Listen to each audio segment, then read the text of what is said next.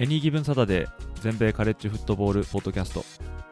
この番組はアメリカ在住20年以上の間にカレッジフットボールにどっぷりハマってしまったアメフト未経験者が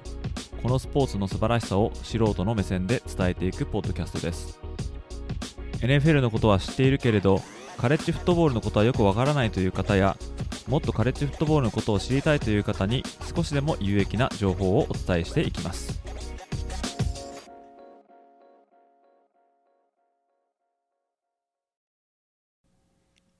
皆様ご機嫌いかがでしょうか？こちらは全米カレッジフットボールファンサイトエニーギブンサタデーがお送りするポッドキャストです。1ヶ月ポッドキャストチャレンジ第21日目の今回はゲスト会となります。今回は前回ゲストとして登場していただいたアメフトピックスのアイシールド11さんとの続編となります。今回のエピソードでは YouTube チャンネル立ち上げの経緯、アイシールド11さんのアメフトギアへの愛、そして動画制作のお話などをたくさんしていただきましたので、お時間があればぜひご視聴ください。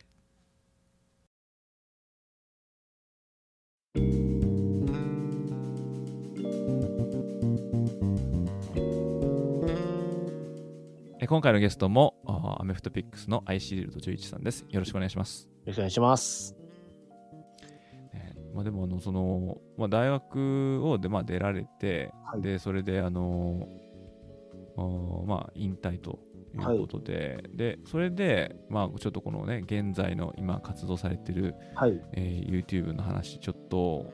聞いていきたいと思うんですけど、はい、これあの YouTube の活動を始めたのは、コロナの前後とかですか？でもコロナなってからですか？コロナ直前の、えっ、ー、と、コロナがいわゆる2020年の4月になったと思うんですけど、僕がチャンネル開設したのが2019年の11月なんで、本当4ヶ月前とか5ヶ月前ぐらいですかね。あ、そうなんですね。じゃあコロナの影響でやったわけじゃなくて、はい、あ全然ないコロナ前からもう立ち上げてたんですね、じゃあね。そうです、そうです。で、これはあれですか、あの大学出て、しばらく経ってからですか、そうですね。1年半ぐらいですかね、経ったのが。で、これあの、じゃあ立ち上げの理由みたいなってどういう感じでこう思い立ったんですかね、はい、そうですね、えっと、今のさっき言った編集担当もう一人のが社会人の新卒の同期だったんですね。でまあ全然もうアメフトなんて知らないような野球しかやってこなかったやつでただなんかその動画編集とかすごい興味あってて大阪配属だったんですよ僕たち。東京で就職したんですけど。でなんか周りも友達いないしってことで、その二人でずっと仕事終わりご飯行ったりとか、休日もあったりしたんですけども、まあなんかやりたいよねみたいな、二人で面白いことみたいなのは常々話していて、で、その時にその相方が、俺動画編集やりたいんだよねみたいな。で、だから YouTube とかやろっかってなったんですよね、二人で。ってなった時に、ふと僕が、いや、アメフト YouTuber っていないよなってなって、て、アメフト YouTuber やるって考えた時に、その日の夜、ベッドでずっと考えてたんですけど、ネタを。100個ぐらい出てきて企画。いや、これ、やったら絶対面白いなと思って、次の日、相方に、アメフト YouTuber 絶対やろうみたいな。絶対面白いわ。って言って、じゃあ、俺が演者になって企画とか考えるから、編集は任せるわ。みたいな感じで始めたっていうのがきっかけですね。なるほど。そのちゃんと調べてなかったからかもしれないんですけどでもあの多分いらっしゃらないですね他にねその立ち上げ当時に、はい、アメフト YouTuber ってまあもちろん多分み調べられたと思うんですけどなんか他に、はい、なんかいやいいました？ですね。まあ結論多分いないんですけどいわゆるその試合を YouTube 自分の YouTube チャンネルに載せたりとかそのあ、えー、見に行った試合とか、ね、プレイ集みたいなね、うんうんうん、そうですそうです。とかまああのいわゆる今でいう待ってですね。はい、のゲームを使ってなんかまあルール解説とか、はい、ちょっとなんか継続的にいわゆるその本当に今で YouTuber みたいな人は多分いなかったと思います。いないですよね。もう本当、ブルーオーシャンもブルーオーシャンだったわけですよね。そうですね。はい。ねもう逆に言ったらね、ここ、ここだってやっぱ思いますよね。ここだと思いましたね、正直。えー、やっぱその、今言って言ってたみたいにね、その、競合率が激しいところ行くよりは、ブルーオーシャンを見つけた方がいいと思いますもんね。そうですね。はい。ね、最近、はい、増えたじゃないですか。あのーね、いろんな方がいろんな形で YouTube をやられてて、はい、はい、感覚的にはコロナが始まって、はいはいはい、でみんなちょっとこうどこにも行けなくなって、うんうんうん、でこれなんかやることないかな？じゃあちょっと YouTube やってみようみたいな方も多分いらっしゃったと思うんですけど、はいはい、でもあのー、ねアメフトピックさんたちはそのはい、その前からやってたってことですからね。そのコロナは関係なくあのー、自分たちでやろうって言って、まあ、たまたまコロナになっちゃったっていうね、えー、ことだったと思うんですけど、はい、本当先駆けですよね。いやいやいや。まあ、動画の方は、まあ、でもその動画の行く前に、はい、これこれをちょっと聞きたかったんですけど、はいはい、このヘルメットをね、かぶられてるじゃないですか。はい、このアイディアは、これはどういう感じで、結構あっさり決まったんですかね。えー、まあ、あっさりっていうか僕が決めたんですけども、えー、えー、と、そうですね、一言で言うと、インパクトが大事だなって思って。そうですよね。僕とその相方が結構調査したんですよ。アメフト YouTuber やる上で。はい。で、なんか、その相方も SEO ですね。あの、いわゆる検索エンジンとか詳しいんで、あの、どういう動画出したらまず伸びんのかみたいなとことか、結構調べたりして、で、僕もどういう、YouTube は、YouTube はめっちゃ研究したんですよ。いろんな人見て。どうやったら伸びんのかなみたいなのを見たときに、僕ってさっきも言ったんですけど、まあ、今でこそ180センチ80キロなんですが、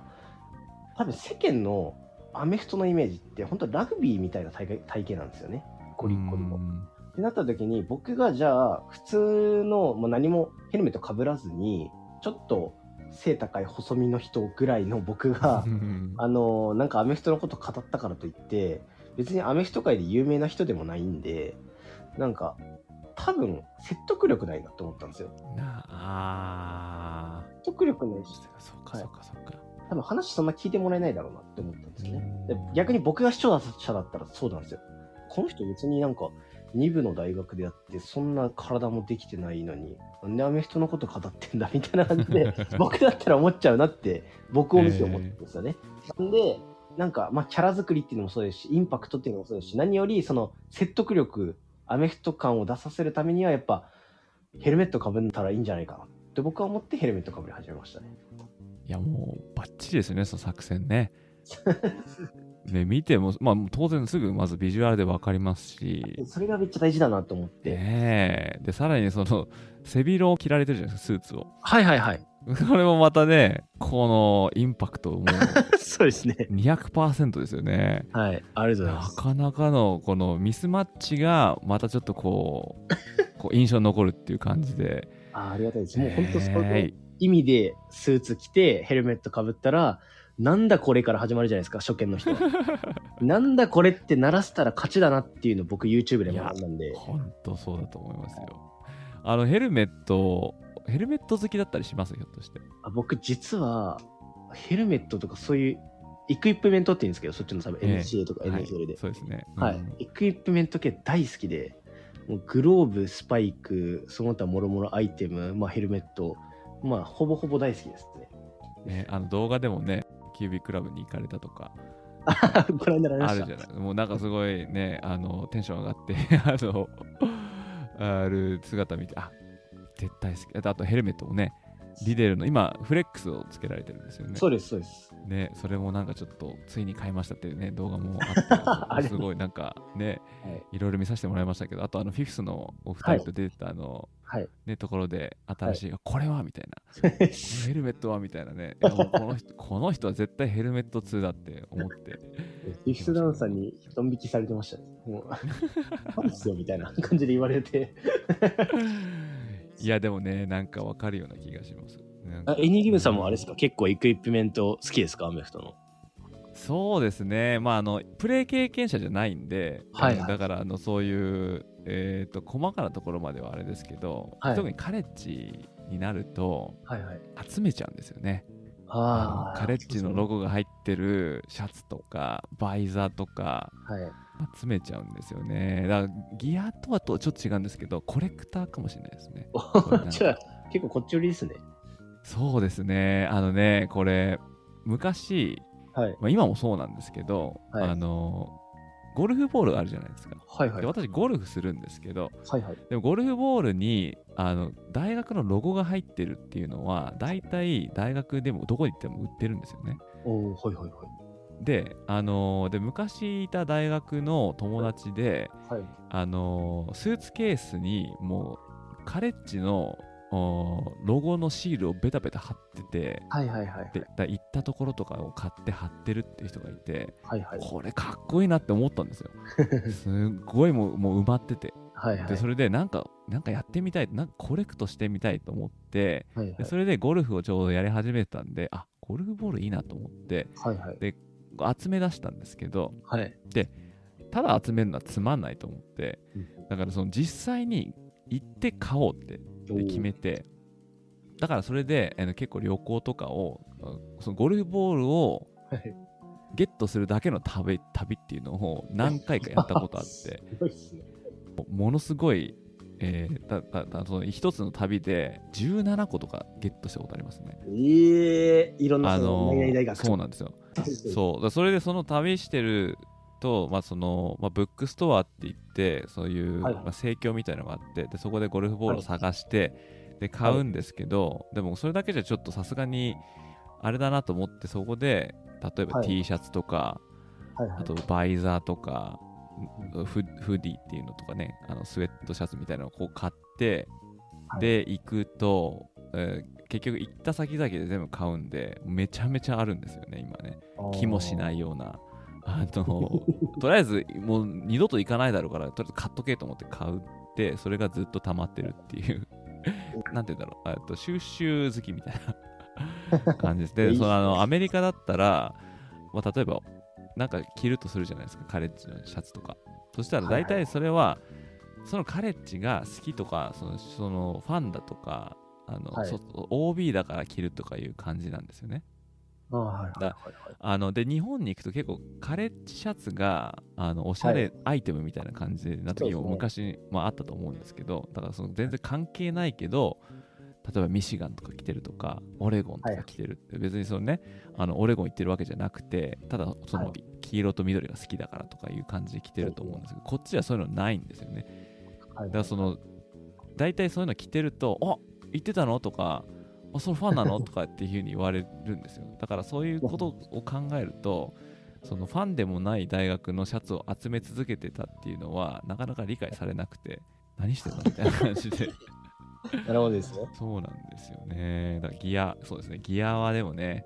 えー、っと気には気にはなりますよね、えー、いやでもその今言ったようにカレッジグッズってやっぱ日本でもかなり人気高いんであそうなんですか？そうですよ。あのー、全然大学とか社会人でも、練習の、いわゆるノースリーブですね。はい、練習中の。まあ、ショルダーとかの下に着るようなやつにも、あの、ミシガンとか、えー、ミシガンステイトとか、オレゴンとか着てる人全然いるんで、なんかそれをやっぱ手の届く距離で買えるっていうのはやっぱ羨ましいですよね、そっちにいるそうですね。まあ、もう、色とりどりっていうか、もう、はいそうですね。まあ、確かに、あの、羨ましいって思われるのは分かるような気がしますよね。なかなかねその、そういうのを日本で売ってても限られてるところしか多分ないと思うんで、でそこに行ける人と行けない人ってね、はいはい、いると思うから、はいえーまあ、今でこそ通販とかあるのかもしれないんですけどね。なんか、でもその動画をあの拝見させていただいてる中で、最近ちょっとこう、なんか潜入動画みたいなのが結構多いじゃないですか。はい。でそこでなんか選手たちを見てると、確かに今おっしゃられたみたいに、なんかその、はい、まあ、カレッジだったり NFL だったりとか、そういうのを着て、えるのを見たりとかすると、あ、やっぱりなんかそういう、かっこいいと思ってあ多分あの選んでるんだろうなとかいうのをこうちょっとこう想像してたりもしたんで。うん。なかなかねあのかっこいいじゃないですか。いろいろ色とか。そういうのであのテンション上がったりとかするのもあるんでしょうねきっとね。そのなんですかねアメフトって見る理由みたいなのって人それぞれだと思ってて、僕は。なんかそれ結構フィフスダウンさんとかも話したんですけど、はい、なんかいわゆる戦略系が好きだからとか、だから将棋とか、かそういうのが好きで、なんかアメフトのこう、なんですか、アサイメント数ね、戦略系が好きだから見てるっていう人もいれば、まああの、シンプルにアメフトタックルとかが好きでとか、なんかそういうのが好きでっているんですけど、僕はもう完全に見た目が好きなんですよね。なんかおっしゃってましたね、なんか動画でね。あの、コラボされた時ね。うん、はい。もう結構僕行って、多分アメフトは僕、スポーツの中で一番見た目かっこいいなっていうのは絶対思うんですよ。はい。僕あの、あれも好きですよ。アメリカンコミックのアイアンマンとか。はい大好きですし、仮面ライダーも大好きです。トランスフォーマーとか好きなんですけど、はい、なんかああいうこうガシャンガシャン感がアメフトにあるじゃないですか。ありますね。あれはやっぱ男心くすぐられるって僕は思うんで、結局僕がアイシールド21見てハマったのも、アイシールド21見た後に、じゃ実際の NFL 選手ってどうなんだろうみたいなのを YouTube でその時調べて、その時だとマーション・リンチとかカルビン・ジョンソンとか出てきて、うんはい、こんななんかアイシールドをミラーつけて、バチバチで倒れなくて、こんなかっこいい人たちいるんだみたいな。の を見て、僕はアメフトにハマったんで、やっぱそのかっこよさっていうのはアメフト唯一無二かなって思うのもあって、そういうヘルメットとか、イクイプメント、ギア系が好きですね。そうですね。あの、肩パッドのショルダーのこのシルエットとか、はい、はいはい、はい、それでな、例えばなんかあのー、ね、ホースカラーみたいなのがついてたりとかすると、ラインバッカーとかよくつけてますけど、はい、めっちゃかっこいいですよね。えー、ポジションごとに違うっていうのも、えー、そうですね。うん。サッカーやってたから分かるんですけど、そんなサッカーって別につけるもんないないですよね。ちょっとどこで、どこで、あなんか人とこう差別化するか、なんだろう、ミサンガぐらいぐらいぐらいですか、ヘッドバンドみたいなやつとか。そうですね、とかなるんですけど、やっぱアメフトはもう10人十色のスタイルがあるんで。そうですね。そうですね。うん、ああ、なるほどね。うん、いや全然そういう入り方でで、ね、それはねあの、まあ、さっきもおっしゃってましたけど人それぞれっていうのはあると思うんですけどねやっぱハマるところっていろいろみんなで違いますよね。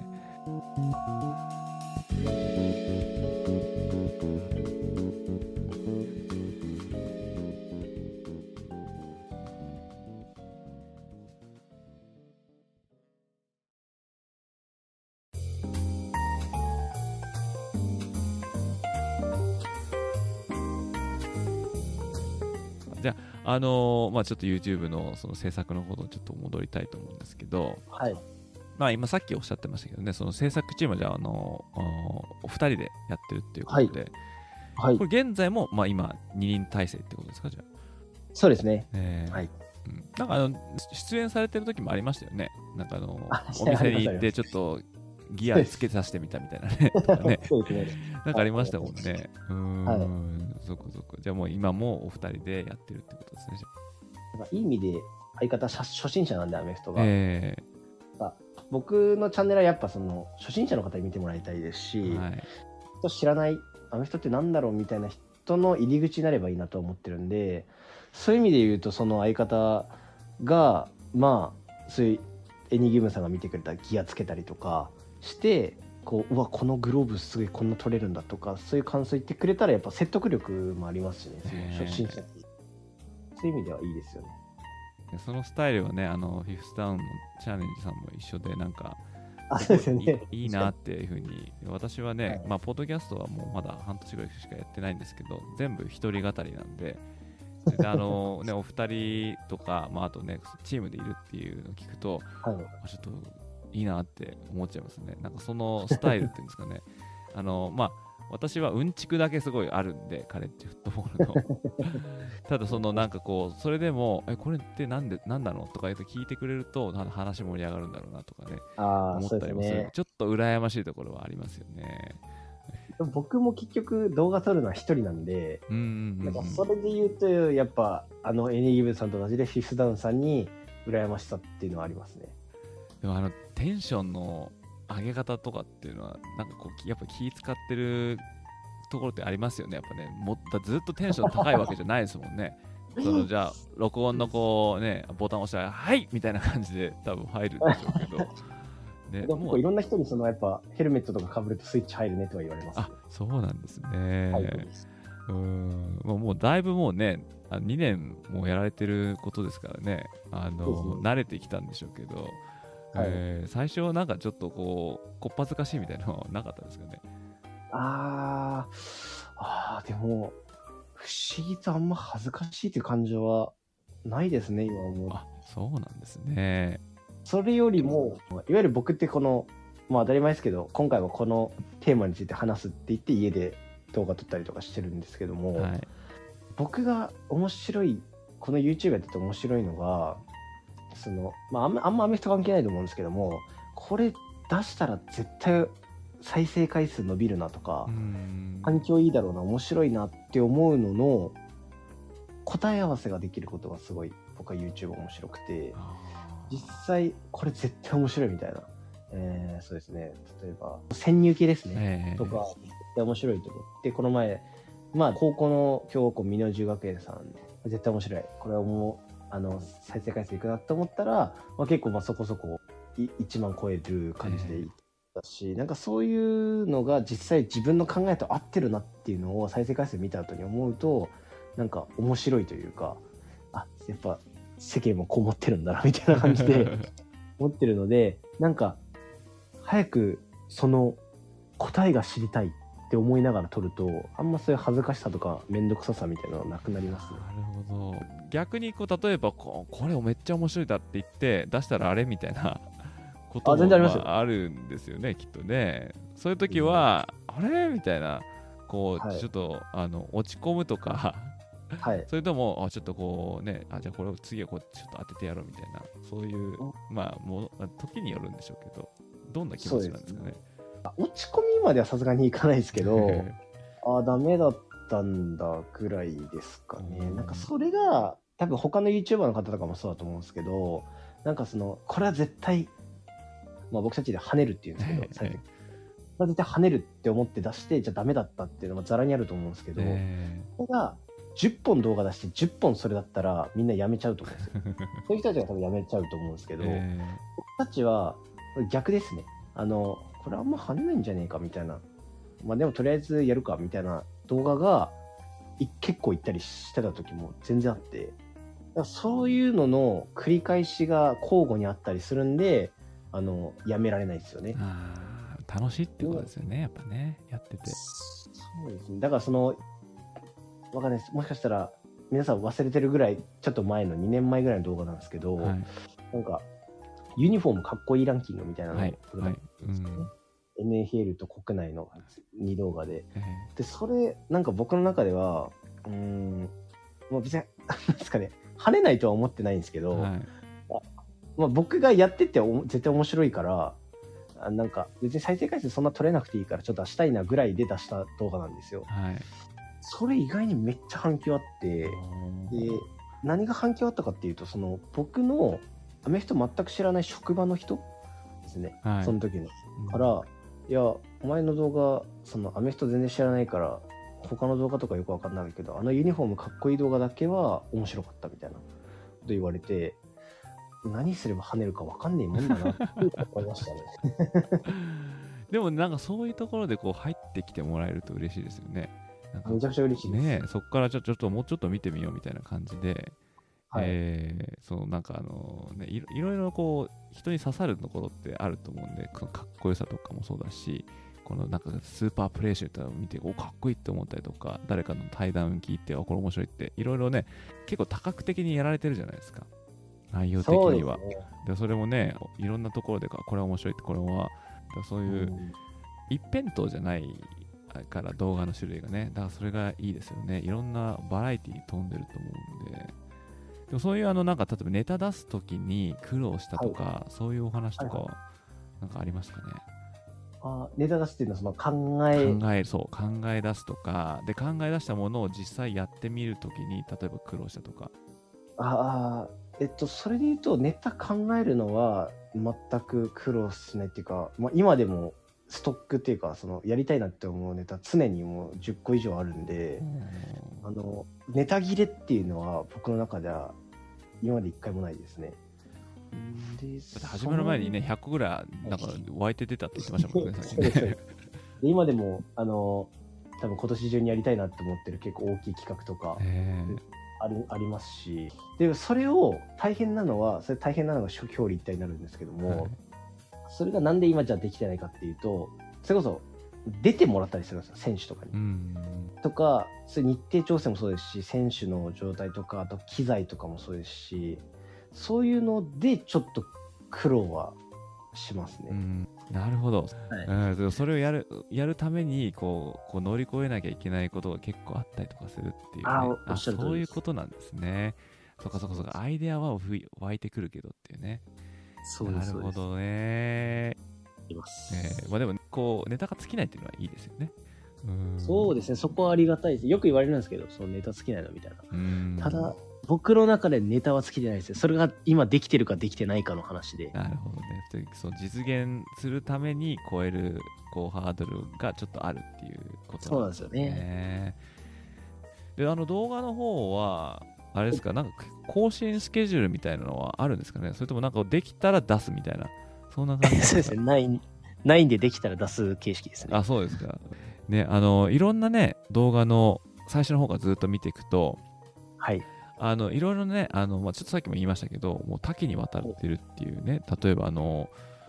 あの、あるあるだとか、あと、まあ、はい。そのね、本当ある、もう基礎情報とか、ルール解説とか、戦術とか、ポジション解説とかもあったし、はい。あったりとか、スーパープレイ集とかも、まあ、あったりとか、まあ、してると思うんです。が、あとね、ゲストの方も結構いっぱい積極的に、あの、ブッキングされてね、あの、有馬さんとか、はあと、あの、ね、元ハワイ大の伊藤さんとか、はい、ねあと、まあね、このチアリーダーの土屋ほのかさんとかも見させてもらいましたけど、なんか本当にすごい、まあ、人脈なのか、もうアプローチしてこうブッキングしてるのかっていうのも、まあ、あるんですけど、まあ、現役のコーチの方もそうだし、まあ、とにかくね、バラエティに富んでるなっていうのはすごい思うんですけど、まあ、これひょっとしたらあの間違ってるかもしれないんですけど、はいはい。まあ、あとはね、時間がないからっていうのかもしれないですけど、最近、特になんかこう、まあ、潜入とか、はい。そういうのが多いような気がして、まあ、それはいはいはたまたまなのか、それともちょっと、まあ、アメフトピックスのチャンネルの中で、あのチームの中でちょっとこう、シフトをなんかチェンジしたのかとか、あのちょっとそこら辺はね、なんかうんうん自分の中ではその動画の種類がちょっと変わってきてるような気がしないでもないんですけど、なんかそういうのは、あれですかね、あの思い過ごしですかね、私の。いやいや、たまたまじゃなくて、本当におっしゃる通りで、一番大きな転換期としては、やっぱ今まで僕、福岡に住んでたんですね。なんで、いわゆる誰かとコラボするってなった時に結構ハードルが高くて、うんで、まあ動画にも出させていただいたんですけど、一応その X リーグのイコールは福岡サンズっていうはい。チームに所属していたので、はいじゃあ東京で何かしましょう大阪で何かしましょうみたいな話は、まあ、僕からもしますしなんか相手方から来るっていうこともちょくちょくあったんですよ今まで。ただ、まあ、僕福岡なんでなかなか行けなくてみたいな感じで先延ばしたり断ったりする機会が結構多くてそれ考えた時に東京に行こうっていう感じで今回東京に来たんですけども。あじゃあこう東京に動かれたのは、もう YouTube でもっとこういろいろやりたいからっていうことだったんですか、じゃそうですね。まあ、あの、もともとその、大学神奈川っていうのもありますし、はい。友達多いんで、まあ、ゆくゆくは東京に住みたいなとは思いながら、こう、大阪だったり福岡社会人で行ってたんですけども、まあ結構、そうですね、上京し、今上京した理由の8割ぐらいはその YouTube が大きいですかあね。そうなんですね。なんか東京、また仕事の関係でこっちに来たとかじゃなくて、あ、違います、違いこます。っちで YouTube のこう活動範囲を広げるためにはい。来たっていう感じなんですね。そうですね。あ、でそうなんですね。今エニーギブンさんが言ったみたいに、まあ、活動の幅が今多分それで広がっていろいろ潜入とか多分福岡にいたらできなかったと思うんですそういう潜入とかはそうですよね。なかなかこういろんなとこ行けないですもんね。まあ、そのね、もう潜入とかってめちゃめちゃレアだと思うんですよね。あの、あありがとうございますえー、でもそのね、選例えばロッカールームに入ってみたりとか、あとヘッドコーチと話したりとか、練そうです習のね、あのところでこう実際にこう、かミーティングやってるとことかをこう、うん撮ってるとかっていうのは、はいこれはちょっと響くなっていうふうに思って、高校でも大学でも、知らない人ってやっぱ絶対いっぱいいると思うんで、どんな感じなんだろうっていうのは、わからないですもんね。そうやってあの、動画にされて出し出してこう見るとこうすごいこう突き刺さるものはありますよね。うんそうですね。えー、そうあのしあと試合の実況もされましたよね。あの5月、ね、立教と同志社大の試合、はい、あれはどんないきさつだったんですか？えっ、ー、とですね、あれは、ちょっとあれ、若干勘違いしてる人も何人かいらっしゃるんですけども、ええ、あれは僕の YouTube チャンネルでやってるだけで、なんですかね、僕があんまり主体でやってないんですよね、実は。あ、そうなんですね。えー、じゃあ誰が主体でやってるかっていうと、あのー、関西、えー、関西リーグの連盟の中の方が、はい、えー、っとですね、ちょっと2年前のコロナ時期の時から知り合ってる方なんですけども、はい、この方は結構もうアメフトを結構発展すごいさせたいみたいな感じだったんで、うん、国内の。えっ、ー、と、僕にここ関西リーグの、いわゆる立命館とか関西学院、関西学院大学ですね。とかのプレイ動画とか使っていいよみたいな感じだったんで、2020年シーズンぐらい結構使わせていただいたりとかしたんですけども、うん、その方が、あの、立教と同志社の今回の試合を、あの、多分僕関係なく普通にしようとしてるんですよ。なるほど。機材とかあるんで。はい。で、なった時に、えっと、僕がその時たまたまその美濃十学園さんの、あの、潜入動画で大阪にいたんで、えー、だ、大阪来てるんだったら、ちょっと次の日あたりで実況とかしてくんないみたいな話して、で、僕はその方にめちゃくちゃお世話になってるんで、はい、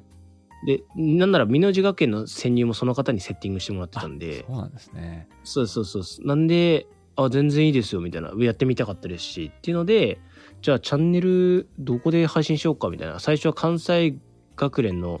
YouTube チャンネルやろうと思ってたんだけど、みたいな。ただまあ、ありがたいことで僕の方がチャンネル登録者数は多いんで、じゃあ僕の方でやりますかみたいな感じになって、やったっていうか、なるほど、そっかそっか。まあ、言ってみれば、じゃあコラボみたいな感じだったんですね、じゃあ、ね、あ、そうですね。えー、はい。その、えっ、ー、と、配信の仕組みみたいのは、あの、用意してもらって、で、出演されて、はい、で、あの、なんか、ね、あの、解説とかゲストの方もなんかいらっしゃいましたけど、そうですね。はい。えー、それ以前になんか実況とかされたことあったんですか？いや、ないです。ないどうでした？やられて実際。めちゃめちゃ難しいと思うんですけどね。難しい。あのー、なんですかね。めちゃくちゃ不安だったんですよ、そもそも。えー、いや、ってそもそも立教と同志社って僕の中であんまり縁がない大学っていうのもあって、はい、これがちょっとまだ縁があったりとか、すごい試合動画見させていただいてる大学さんとかだったらまだ、まあ大丈夫だろうってなるんですけども、はい立教だとどうしたあんまりちょっとめちゃくちゃ選手詳しいわけでもないし大丈夫かなと思ってたんですけど意外になんかそのやってみるとあいつも僕が一人で家で NFL とか大学の試合見ながら思っていることを口にしたらそのままいけてんなみたいな感じだったんで。いやでもそう簡単にはいかないからやっぱりそのなんか見てたりとかいやなんかそのいろいろ演者としてね出てたっていうのも、まああったんでしょうけどね、なかなかの試みだなと思って、すごいなと思って見てたんですけど、まあ、そういう背景があったんですね。いやなんかあのちょうどねあの、はい、月曜からアメフトさんとかすごい実況されてるじゃないですか。もうずっとやってますね、ね、めちゃめちゃやられててでそれであの、はい、でそのなんか流れみたいな感じで、はい、でアメフトピックさんでこれやるってなって、これ、こっちの、こっちに入ってきたのかななんて、あの、これで行くのかななんてちょっと見てたんですけど、まあ、それはまあたまたまそういう話があったっていう、まあ、その時はね、そういうことだったんですかね。今後なんかそういう話が来たらしますけど、うん、全然ありがたいよ。ただ、僕からやるってことは、まあ、機材がそもそもないんで、んまあ、ってことはないんじゃないかなと思いますね。えー、ちなみに反響とかはどうでした？反響は、ああ、今思えばあんまなかった。なかった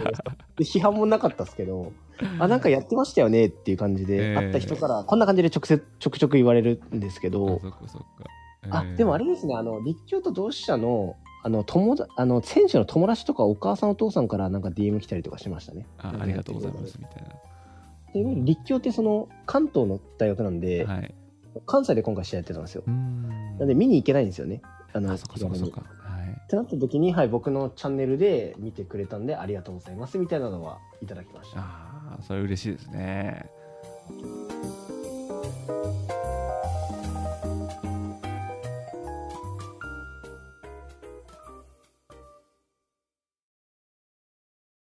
アメフトピックスのアイシールド11さんとのゲスト会。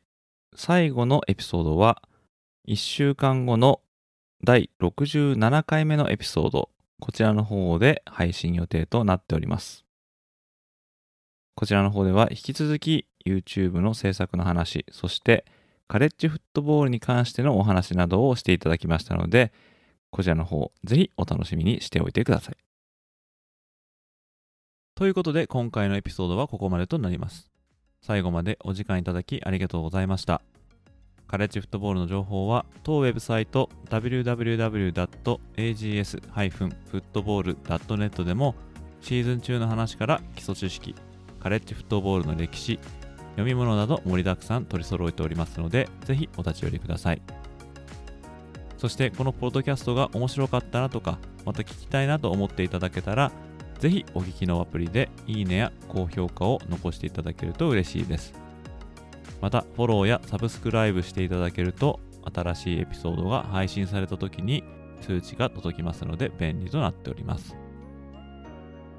それでは次回のエピソードでまたお会いいたしましょう。どうもありがとうございました。